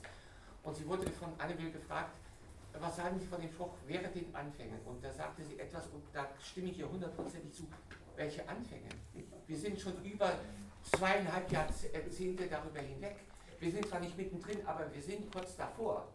Und ich finde, wenn ich schon sehe, was du auch gerade gesagt hast, Übergriffe auf muslimische Frauen, auf Muslime, das gehört langsam in, hier zum Alltag, ohne dass das von den Politikern überhaupt zur Kenntnis genommen wird. Der eine oder andere sagt mal etwas, in den Medien wird es nur, wenn überhaupt, in kleinen äh, Notizen äh, wird das erwähnt, sonst überhaupt nichts. Im Gegensatz zu der, der Sache in Prenzlauer Berger. Da will ich aber, ich möchte jetzt da heute nicht so weiter drauf eingehen. Fand ich auch nicht gut. Und ich finde, leider macht sich auch, nicht nur bei den etablierten Parteien, sondern auch bei uns, so eine Strömung breit. Wir sind Gott sei Dank noch nicht in der Mehrheit, die sagen, ja, wir müssen doch die Ängste der Menschen ernst nehmen und so weiter. Da will ich jetzt auch, den die meisten wissen, wahrscheinlich wen ich meine. Und da fragt das Recht nicht recht auf. Man sagt, wir müssen die Ängste der Menschen, also warum sie Angst vor zu vielen Flüchtlingen haben. Ja, sie sind arbeitslos, sie haben Ängste. Wer nimmt denn eigentlich die Ängste der Menschen wahr mit Migrationshintergrund, der Flüchtlinge, die täglich diesem Alltagsrassismus ausgesetzt sind? Und wir sollten uns nicht auf diesen gefährlichen Kurdau einlassen, den eine ich sage es jetzt trotzdem mal, Sarah Wagenknecht äh, hofiert. Auf mhm. dieses Niveau sollten wir uns nicht einlassen. Achso. Okay, ja, ja. Ähm, okay. Jetzt nehme ich erstmal Sie. Ja, Sie haben noch äh, nichts gesagt. Man sieht sich eigentlich alle. Was erzählt 70.000 am 30 Meter, das ist die Straße. Im Jahr 2000 waren es 100.000, also 200.000 bis 300.000. Und 2017 hat man äh, sogar vor dieser Demonstration geglaubt, es geht eigentlich gar nichts mehr. Irgendwie äh, passiert nichts gegen die FPÖ. Wir hatten eine Bundespräsidentschaftswahl, wo Hofer knapp verloren hat. Niemand stellt sich eigentlich auf und so. Und trotzdem ist dann wenigstens das noch passiert. Aber trotzdem der Unterschied zu 2000 ist trotzdem auch im Kopf drin. Was ist passiert ja. seit 2000? Und das ist eigentlich ähm, eine Normalisierung äh, dieser Partei, dieser FPÖ. Und ich kann auch nur davor warnen, die AfD zu normalisieren und zu einer Partei zu machen wie alle anderen. Das ist keine Partei. Es ist wie äh, eigentlich ähnlich mit, der FPÖ. Und ich glaube, beide Parteien haben die Tendenz, ihre faschistischen, ihr faschistisches Potenzial zu entfalten, wenn nur noch eine Bedingung noch dazu kommt, die es halt dazu, äh, das dann halt schaffen können. Und ähm, zum Glück ist es in Österreich noch nicht so weit, aber äh, das, äh, eine, eine Sache, die halt ein Unterschied ist zu 33, ich glaube, einer hat gesagt, äh, es gab eine starke Arbeiterinnenbewegung 33, heute haben die Mitglieder schon Gewerkschaften um Sozialdemokratie, also in Österreich jedenfalls. Und das ist auch problematisch, weil natürlich damit eine, offene Flanke gegeben wird für faschistische Parteien oder für faschistische Tendenzen über das Thema Rassismus. Nicht, dass die Gewerkschaft oder dass Arbeiterinnen eine faschistische Partei wollen, aber der Rassismus, der Rassismus, der verbreitet wird, öffnet natürlich die Türen. Und wenn die Organisation schwächer wird, äh, ist das natürlich die Bedingung, die man 33 nicht hatte, sondern es ist eine schlechtere Bedingung heute. Und ähm, deswegen glaube ich, geht es halt daneben, neben, dass man die Partei nicht normalisiert, halt auch darum, äh, dass auch Menschen sich organisieren und äh, damit eigentlich auch in Wohlwirkheit gehen können. Äh, genau, das würde ich sagen. Okay, gut. Also, ähm, ich werde jetzt die Liste gleich schließen. Wer jetzt noch was sagen möchte, kann sich gerne noch ähm, melden. Ja. Okay, als nächstes. Äh, du. Ja, ich bin Gabi, ich bin aktiv bei Aufstehen gegen Rassismus in Chemnitz. Äh, ich wollte noch mal sagen, dass äh, eine ökonomische Krise ja nicht automatisch äh, zum Faschismus führt. Und da gibt es keinen Automatismus, sondern es ist immer die Frage, welche Gegenkräfte gibt es. äh, ist die Arbeiterklasse gespalten, äh, zum Beispiel in äh, die SPD-Arbeiter und KPD-Arbeiter, wie wir es aus, aus 33 kennen, und welche Rolle spielt Rassismus. Damals wurden die Juden äh, als Sündenböcke für die ökonomische Krise hingestellt, wurden für alles verantwortlich gemacht. Heute haben wir da die Muslime und es ist, äh, die AfD hat ja nicht so angefangen als eine muslimfeindliche Partei, sondern das war eine bewusste Entscheidung, als man gemerkt hat, dass man mit dem Thema Euro also die Leute nicht mehr so hinter, hinter dem Ofen hervorlocken kann, äh, hat man genauso wie damals äh, die, die NPD vor, vor sieben, acht Jahren, äh, ich weiß nicht mehr genau, äh, eine bewusste Entscheidung getroffen, dass man jetzt nicht mehr so den Antisemitismus nach vorn tragen will, sondern äh, antimuslimischen Rassismus, also die Muslime in den Mittelpunkt stellt, äh, das, der Angriffe. Und wir erleben das ja in Ostdeutschland ganz besonders äh, wie, wie äh, in, einer, in einer mehr oder weniger deindustrialisierten Zone im, im, im Süden von Ostdeutschland äh, die AfD mit 25 Prozent äh, Wahlergebnis bei der letzten Bundestagswahl genau auf diesen Rassismus gewonnen hat. Und die haben sich der Ängste bedient der Menschen äh, und haben dafür für alles, was, was äh, für jedes Schwimmbad, was geschlossen werden musste, für jede für jeden Lehrerausfall sind die Muslime verantwortlich gemacht worden. Ja, also da ist eine, ist eine totale Parallele und die macht mir wirklich sehr viel Angst, weil mir äh, fehlt, dass dieser antimuslimische Rassismus ganz klar und eindeutig äh, angegriffen wird und auch bloßgestellt wird. Wir hatten zum Beispiel letzte Woche äh, zum 1. Mai äh, in Chemnitz eine Demo vom Dritten Weg, das ist eine Nazi-Partei, äh, die haben gedacht, die können bei uns so, so einfach aufmarschieren und da passiert nichts, weil das ist so eine Hochburg der AfD. Aber es waren leider an verschiedenen Orten, aber an dem Tag 5000 Leute auf der Straße gegen die Nazis und die waren nur 650. Das war erstmal ein gutes Zeichen. Aber was wir nicht geschafft haben, war, dass die Nazis marschieren konnten und die konnten ihre volle Route durchmarschieren. Und ein Punkt war das Café International, wo sich viele Flüchtlinge treffen der nächste Punkt war die muslimische Moschee und es hat im Vorfeld niemand interessiert und wir haben dafür äh, argumentiert, dass es unmöglich ist, dass die Nazis an der muslimischen Moschee vorbeimarschieren. Ja, das ist gesetzt, dass man nicht an der Synagoge vorbeimarschiert, das ist allen klar, aber es ist noch nie allen klar, dass man diese, diese rassistische Provokation nicht hinnehmen darf. Ja? Und da finde ich, äh, das müssen wir wirklich auch ganz besonders sagen, es geht mir nicht darum, äh, den Islam irgendwie äh, äh, zu propagieren oder irgendwas da zu machen, weil wir werden immer so gefragt. Na, wir wollen auch nicht äh, den Koran diskutieren oder sowas. Es geht darum, dass die Menschen äh, Religionsfreiheit haben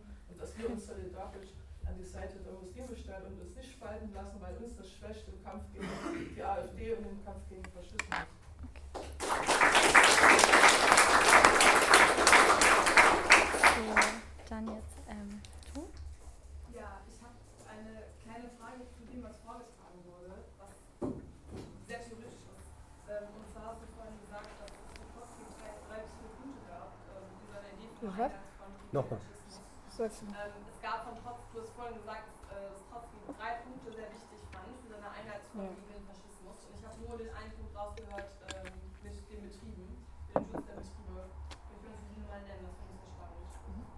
Okay, gut. Äh, jetzt noch zwei Personen. Einmal du. Ja, ich finde, der bei den Linken und bei äh, Berlin Schöneberg einen ausgegebenen Rassismus äh, es läuft oft so die Diskussion, also sind sie nun faschistisch, sind sie nicht faschistisch. Äh, ich finde, da sollte man gar nicht so einen großen Wert drauf legen, weil äh, sie sind sich in einem Punkt einig. Äh, sie wollen einen völkischen Nationalstaat. Das nennen die zwar heute eben nicht mehr völkisch und das macht die Einschätzung so schwierig, weil heute ist es kulturell begründet. Damit ist es nicht mehr rassistisch und aller unsere Sache erinnert sich immer an die Nationalsozialisten und die Juden, an, an, an einen offenen Rassismus und der ist nun verdeckt. Und was kaum zur Kenntnis genommen wird, das ist das Manifest der AfD, wo sie auf 30 Seiten ihre Kommunikations Kommunikationsstrategie festlegen. Und da sagen sie ganz klar, wenn man äh, radikale Forderungen sachlich und unemotional vorträgt, dann kann man sie gut in die Köpfe der anderen Menschen bringen. Und wenn man das mit der Strategie von Adolf Hitler vergleicht, so ist die mehr oder weniger fast identisch. Hitler war damals auch schon ein Freund der Werbung, also davon abzukupfern. Und heute nennen sie das Guerilla-Marketing. Aber denen geht es eigentlich darum, in die Köpfe zu kommen. Die wollen noch nicht mal großartige Straßenbewegungen. Denen kommt es nicht darauf an, Massen auf den Straßen zu haben. Das wollte die SDAP auch nicht, die GSA marschieren lassen. Äh, die wollen Bilder in die Köpfe bekommen. Dazu brauchen sie eben, dass der Höcke mal irgendwo bei Opel eben kurz da zu sehen ist. Und sie arbeiten eben mit einer, äh, äh, indem sie einfach also Lügen verbreiten, äh, Behauptungen aufstellen und Falschmeldungen ins Internet setzen. Und das ist einer ihrer wesentlichen Kommunikationskanäle, dieses Internet und in den Medien, wo sie dann eben dominant auftauchen. Und das ist eben auch ihr Ziel, die Hegemonie in den Köpfen zu erreichen, um auf diese Art und Weise das irgendwann äh, das Grundgesetz Völkerscheiß zu wahren und sie machen das sofort. Okay. Ähm, dann dazu. Ja, ich möchte dir gleich widersprechen ähm, ich denke, es geht schon um etwas Völkisches. Also wenn man sich, äh, wenn man versucht zu verstehen, wie der, die Ideologie in der AfD ist, das wird zum Beispiel Einfluss von äh, solchen Ideologen wie Oswald Spengler und der Dank des Abendlandes, wer das kennt. Äh, das ist so die Vorstellung, es gibt Reiche, die aufsteigen und untergehen.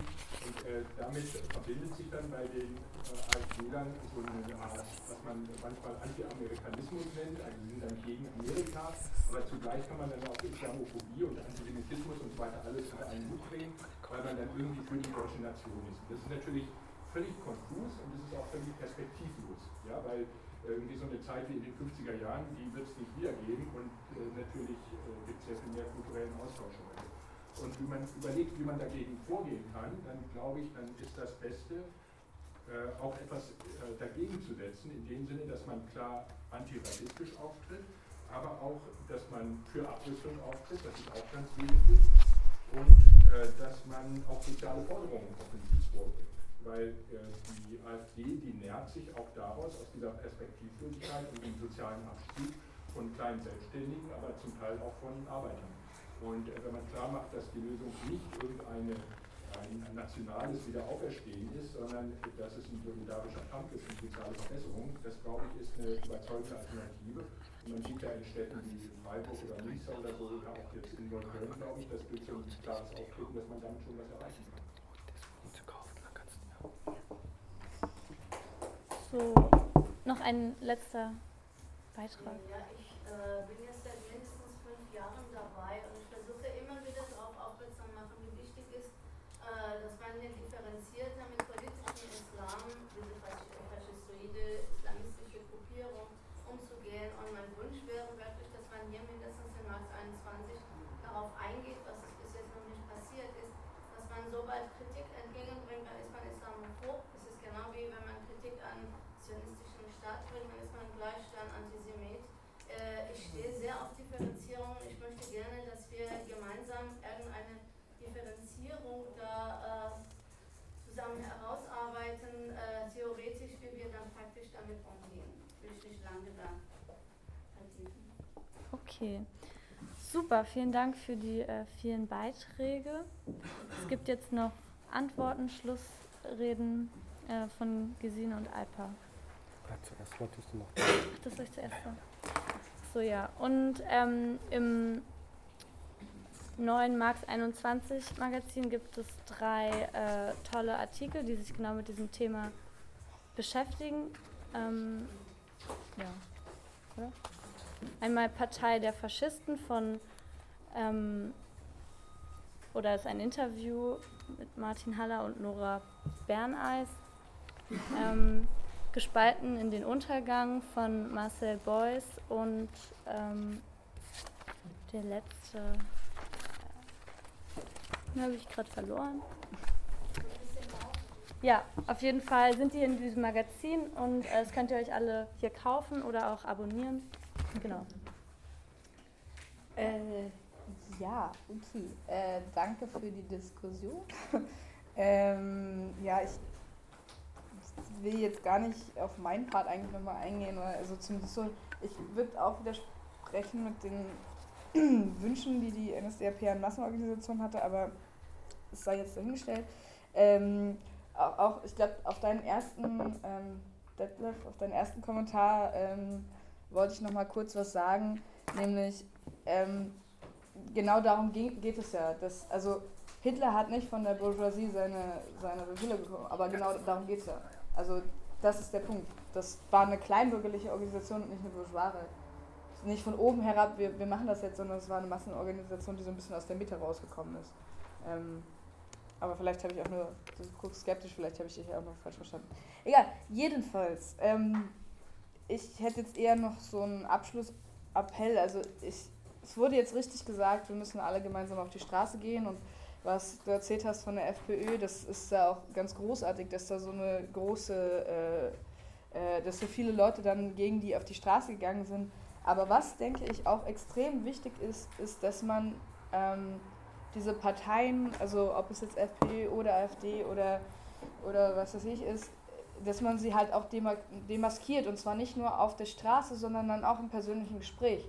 Zum Beispiel, wenn man dann so beim Wandern AfDler trifft, dann mal rausfinden, wieso denken die so? Was ist das, welche Probleme führen dazu, dass sie sich plötzlich so einer ähm, faschistoiden, äh, rassistischen Bewegung an den Hals werfen? Ähm, und also ich glaube, ich glaub, das ist ein ganz wichtiger Ansatzpunkt auch. Also klar, wir müssen nur auf die Straße, wir müssen da präsent sein, aber wir müssen auch im Zwiegespräch mit Leuten ähm, versuchen, dann wiederum in die Köpfe reinzukommen und zu schauen, was, was, was passiert da, wieso hat die AfD überhaupt so Momentum. Ähm, und auch dieses Verharmlosen von, ach, die verlieren ja schon wieder Punkte. Also ich habe gerade eben nochmal nachgeschaut, dieses Beispiel, was ich gebracht hatte mit, der, mit den Wahlergebnissen ähm, von der Reichstagswahl November 1932, da hatte die NSDAP auch verloren an Prozenten, irgendwie fast 5% oder 4,2 oder sowas also die, da war auch schon so, ach ja, das geht schon wieder runter. Und dann drei Monate später oder zwei Monate später sogar bloß äh, war Hitler plötzlich äh, Kanzler. Und also ich sage jetzt nicht, dass das jetzt das übermorgen hier äh, Hecke irgendwo umsetzt, aber ihr versteht, was ich meine. Also es ist, das ist sehr gefährlich, davon auszugehen, dass das eine Gefahr ist, die von alleine wieder weggeht. Und genau, ich würde dafür plädieren, dass man ähm, die soziale Frage stellt, um jetzt hier mal solche Schlagwörter in den Raum zu werfen. Ähm, und zwar überall, eigentlich in allen, an allen Fronten, im parlamentarischen, im außerparlamentarischen und auch im persönlichen. Genau. Klar.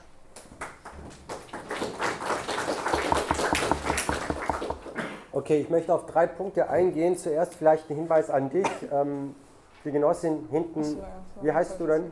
Hallo, ich meine dich. ein Hinweis für dich gerade also äh, Thema, in, in, was praktisch deine Thematik geht, haben wir ja äh, heute auch noch in der Diskussion einmal Mythos und Realität des, Dschihadismus in Europa äh, wäre eine Diskussion, dann die Linke und Religion, ein Gegensatz, Fragezeichen und Frauen und Islam. Also sehr wichtige und interessante äh, Diskussionsveranstaltungen, wo es praktisch auch um dieses Thema gehen kann. Deshalb möchte ich da nicht drauf eingehen, sondern bei unserem Thema bleiben und äh, auf drei Punkte eingehen. Ähm, die, der Beginn ist im Prinzip, wo ich auch Detlef ein, ein Stück weit widersprechen möchte oder eine andere Einsicht habe, das ist, wenn wir uns den Faschismus anschauen, geschichtlich. Er kam ja nicht zum ersten Mal in Deutschland an die Macht.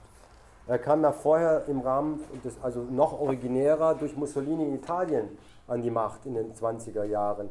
Und damals gab es, also damals bei dem Faschismus italienischer Machart hat übrigens Rassismus keine Rolle gespielt.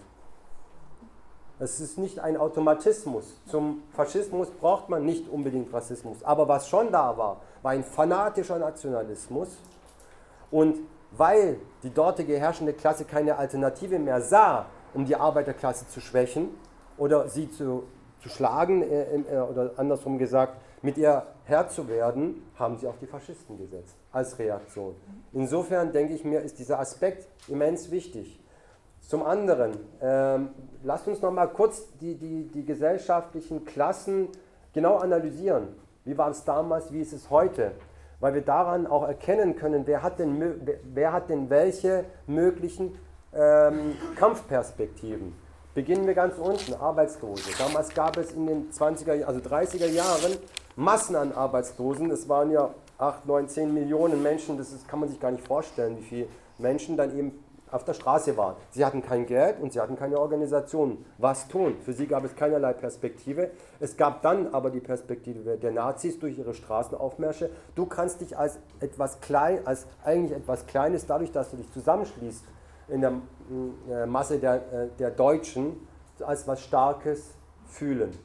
Dieses Gefühl der Stärke haben sie vermittelt. Deshalb haben sie so viele Arbeitslose, das sogenannte Lumpenproletariat, an sich ziehen können. Schauen wir uns die Arbeiter an. Sie hatten Kampforganisationen, ihre Gewerkschaften, auch wenn sie schon dezimiert waren durch die, viele große, durch die große Arbeitslosigkeit. Aber sie konnten kämpfen, sie konnten streiken und den Herrschenden wehtun.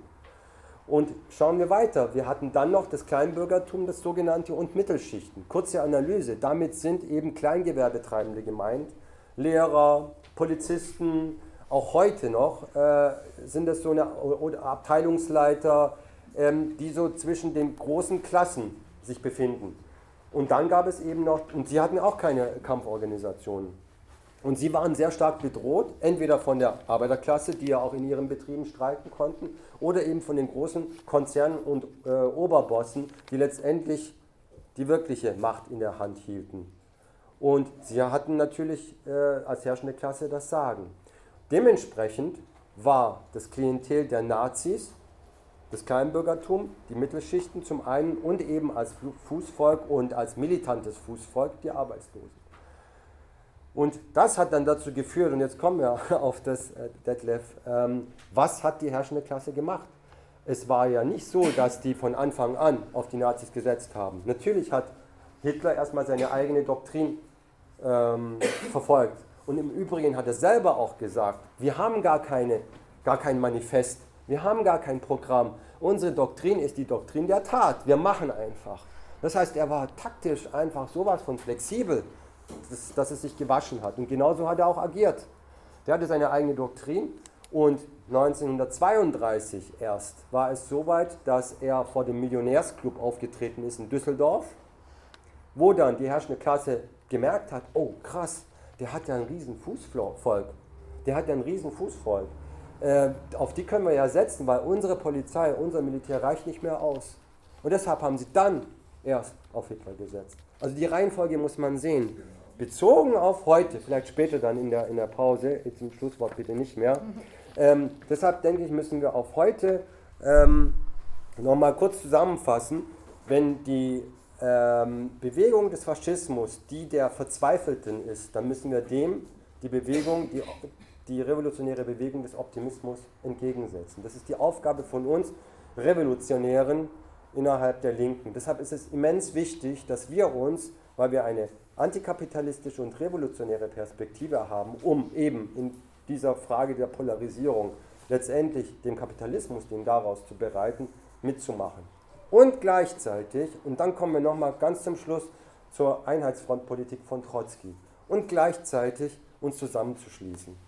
Zusammenschließen heißt heute, wir wissen, die AfD ist bei weitem noch keine NSDAP, aber es ist nach wie vor, wäre den Anfängen, jedes auch nur kleines Stückchen, was in die Richtung geht, muss von uns von Anfang an im Keim erstickt werden. Und das haben die Münsteraner Genossinnen und Genossen und Antifaschistinnen und Antifaschisten so toll gemacht.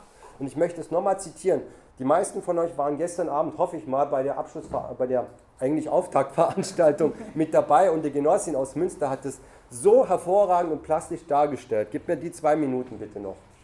Ähm, sie haben sehr früh angefangen, nachdem die AfD äh, ihrerseits begonnen haben, äh, Räume zu mieten, um Veranstaltungen zu machen, sehr früh angefangen, sich zusammenzuschließen mit anderen. Die Linke, äh, die Linke Münster, die Grünen, die Sozialdemokraten, Kirchen, äh, Muslimverbände etc. etc. und natürlich auch Gewerkschaften haben demonstriert, haben Kundgebungen organisiert. Erst kleine, die wurden dann aber immer größer.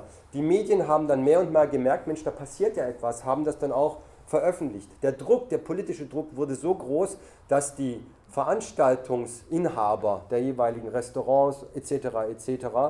beziehungsweise der Seele angefangen haben, sich mehr und mehr zu distanzieren und der AfD keine Räume zu geben, weil der gesellschaftliche Druck und der öffentliche Druck immer größer geworden ist, bis es dann letztes Jahr bei einer Demonstration gegipfelt hat mit 10.000 Teilnehmerinnen und Teilnehmern. Und die AfD hat in Münster bundesweit gesehen unter 5% gekriegt bei diesen Wahlen. Und das ist ein super Erfolg. Ich denke mir, das, was die Münsteraner geschafft haben, müssen wir wiederholen. Also schafft 1, 2, 3, 1000 Münsters.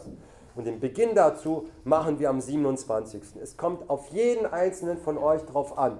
Wie viele Menschen kenne ich, den ich noch mobilisieren kann für den 27. Vor 12 Uhr müssen wir in, in Berlin sein. Wir müssen die Straßen so füllen, dass die AfD keine Chance hat zu marschieren. Das sollte jetzt das Ziel sein, ab sofort zu telefonieren, zu mailen, herumzudiskutieren, äh, zu gucken, welche zehn Leute kenne ich, wirklich Listen zu machen, in welchen Bündnissen, wen können wir noch mit, noch mit reinholen, um diese Demonstration groß zu machen. So wären wir den Anfängen und schaffen es jetzt heute zu sagen, stoppt die AfD, nie, nie wieder darf Faschismus passieren und wir wären jetzt und heute und sofort den Anfängen.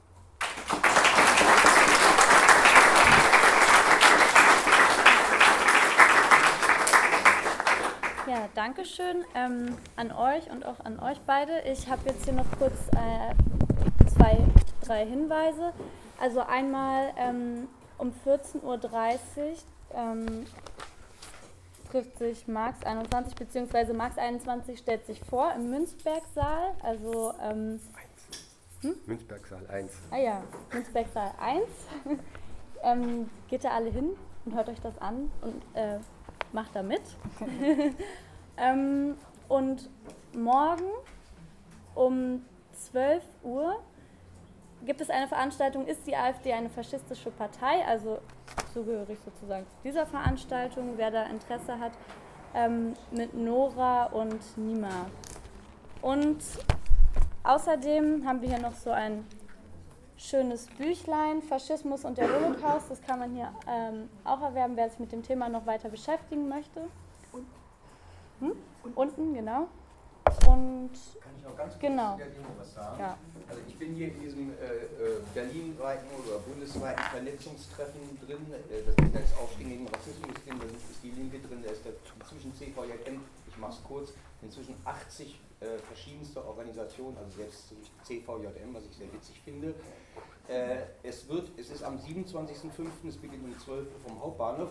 Der Demonstrationsort ist zwar noch nicht bekannt, der wird jetzt die Woche festgelegt, aber hier auf dem Aufruf ist unten eine Internetseite, auf der ihr alle aktuellen Sachen finden könnt. Da gibt es auch eine Wettenbörse, wer irgendwo anreist, äh, ist dort willkommen, sich anzumelden und wird untergebracht. Und es ist wirklich wichtig, dass es werden verschiedene, die Strategie ist, verschiedene Punkte in Berlin anzumelden, um auf diese Art und Weise die AfD einen günstigen Ort ausgesucht, den Hauptbahnhof, und der wird schwierig sein zu blockieren. Es sind ja ganz verschiedene Punkte angemeldet äh, und die werden dann aber erst äh, im Laufe der Woche bekannt gegeben. Und zu denen gibt es auch auf Facebook eine Seite, da gibt es auch einen netten kleinen Mobifilm, den guckt euch an, da gibt es noch ein paar nette neue Sprüche und nehmt bitte die auf. Und kommt vor allen Dingen. Das ist für dich, habe ich hier. Ah ja, danke. So, einmal kurz atmen.